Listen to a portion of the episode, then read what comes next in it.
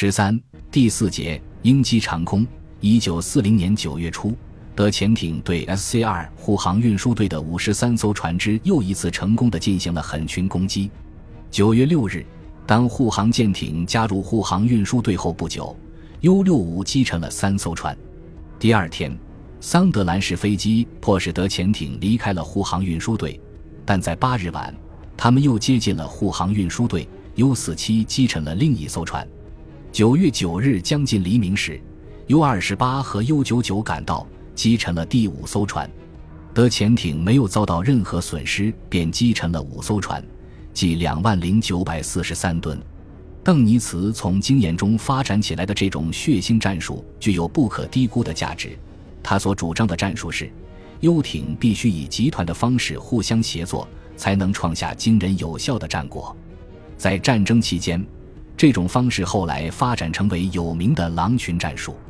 换句话说，当一支游艇发现盟国船队以后，一面接近盟国舰艇，一面集中附近的游艇，以便展开集团攻击。在数支游艇协同攻击的时候，护卫舰的兵力势将分散。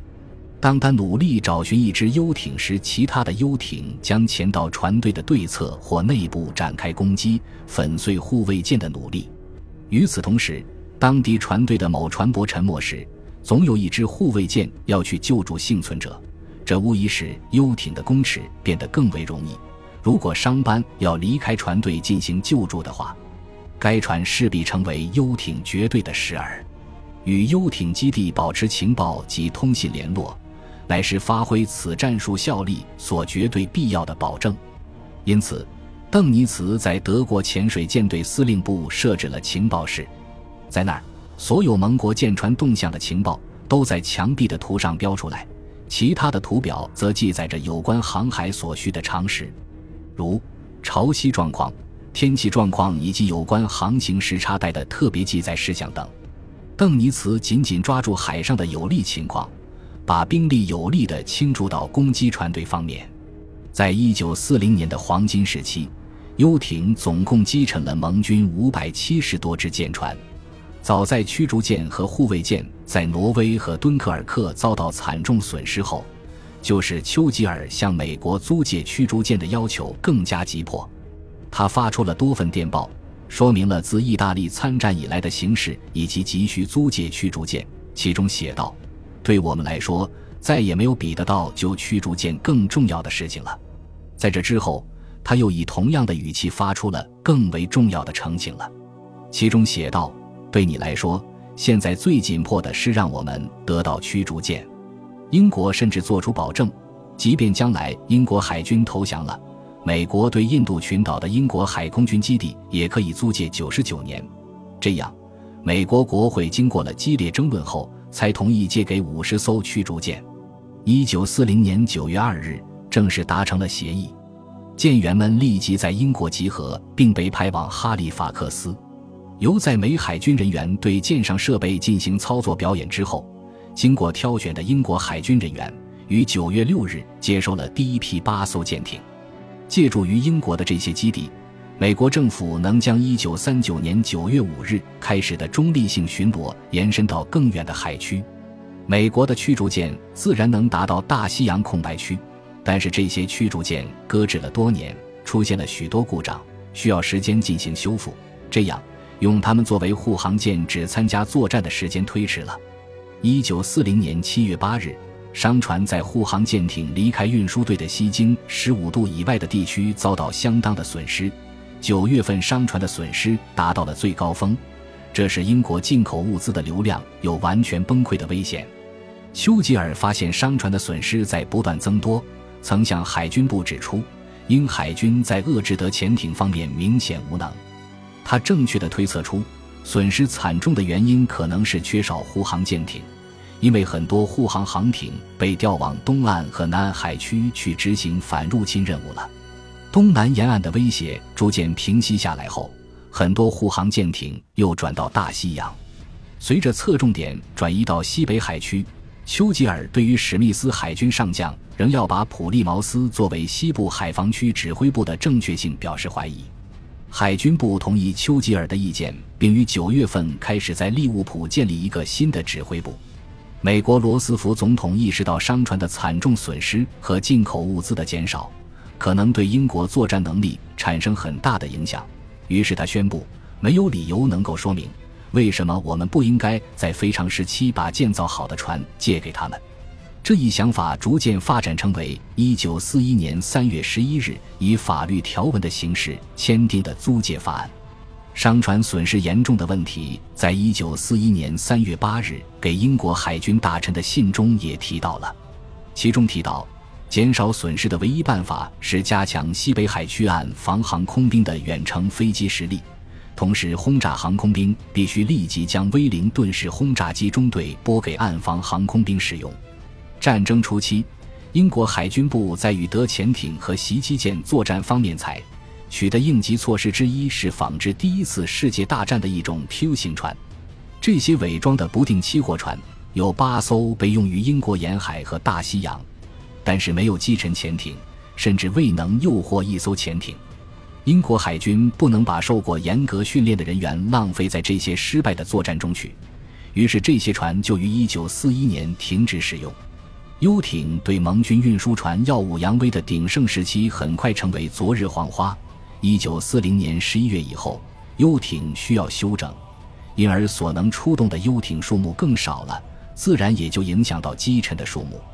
十一月只击沉三十二艘船，合计四万七千吨，加上其他因素，能够坚持作战的游艇数急剧锐减。最大的原因要数秋后恶劣的气候。尤其是在这一年当中，海上暴风雨接连而来，天气不好时，小巧的游艇就像空桶一样被波浪推来推去，海浪甚至能冲到指挥塔上。如果警戒哨兵不把身体绑在舰体上的话，十有八九会被巨浪冲去。波浪滔天时，观测受阻，更难发现盟军舰船的踪迹。过去不太重要的天气情况，在一九四零年的冬天却变得重要起来。由于连续的大风，要保持护航运输队并对其提供护航舰艇，对西部海防区的兵力来说是一项沉重负担。天气对舰艇造成的损失越来越严重，西部海防区甚至可能找不到足够的能经得起风浪的舰艇，把运输队护送到西经十五度，等于反斜杠调，叫叫 U 调民队到一九四一年初为止，西部海防区的一百四十六艘护航舰中。有百分之五十由于天气和战斗损伤而失去战斗力，主要还是由于缺乏具有战略位置的修船厂。因此，最急需的是在伦敦、德里、利物浦、格里诺克、贝尔莫斯特以及纽芬兰的圣约翰斯建立设备齐全的基地。狼群战术开始于一九四零年八月，在冬季得到了进一步发展。这种战术在某种程度上是由于形势的需要而采取的。战争开始以后。德国破译了英国许多有关护航运输队的电报。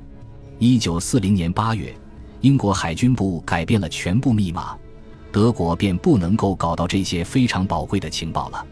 从那时起，直到新的密码被破译为止，有关护航运输队的航线以及舰船运动的情报，只好通过其他方式获得。由于已有足够的潜艇，邓尼茨便把他由岸上指挥潜艇作战的计划付诸实施。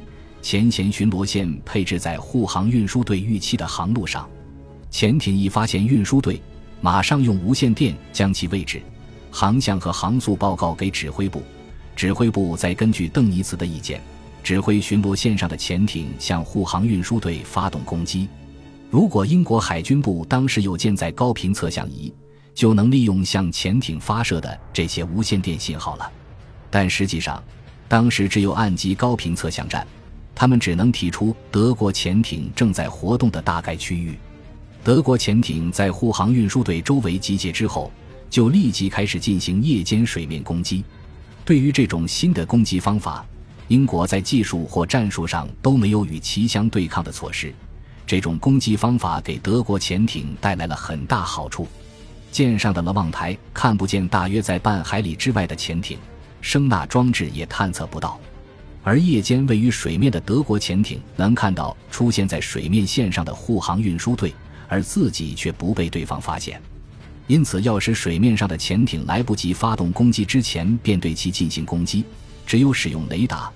然而雷达当时刚刚在护航线上使用，还很原始，也不太可靠。到一九四零年底，德军在英国本上上登陆的可能性减小，于是准备用来阻止德国登陆的军舰便被转移到大西洋以护卫船队。因此，游艇必须向远洋转移，以便找到护卫少而薄弱的船队。作战海域扩大后，盟军的船队发现率更低，在十二月份中只有一次。这时，休尔杰。克莱梅杰尔等四名舰长采用夜间攻击的方式，用鱼雷击沉了十艘商船和一艘伪装的巡洋舰“浮华号”。这个月还发现了独行的船，因此十二月游艇的战果又达三十七艘，合计二十一万三千吨。从美国那里得到五十艘老式巡洋舰后，英国的护卫兵力大增。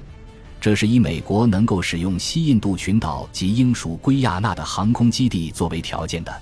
此外，英国采取了海军与空军协同作战，使船队受到航空部队的护卫，尤其是空军海岸航空兵团山达兰飞机的援助，无形中给游艇造成极大的威胁。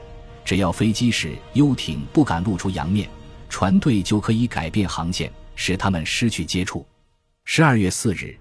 英国空军海岸航空兵团被编入海军指挥系统。到了一九四一年初，护卫船队的空中力量已明显改善。本集播放完毕，感谢您的收听，喜欢请订阅加关注，主页有更多精彩内容。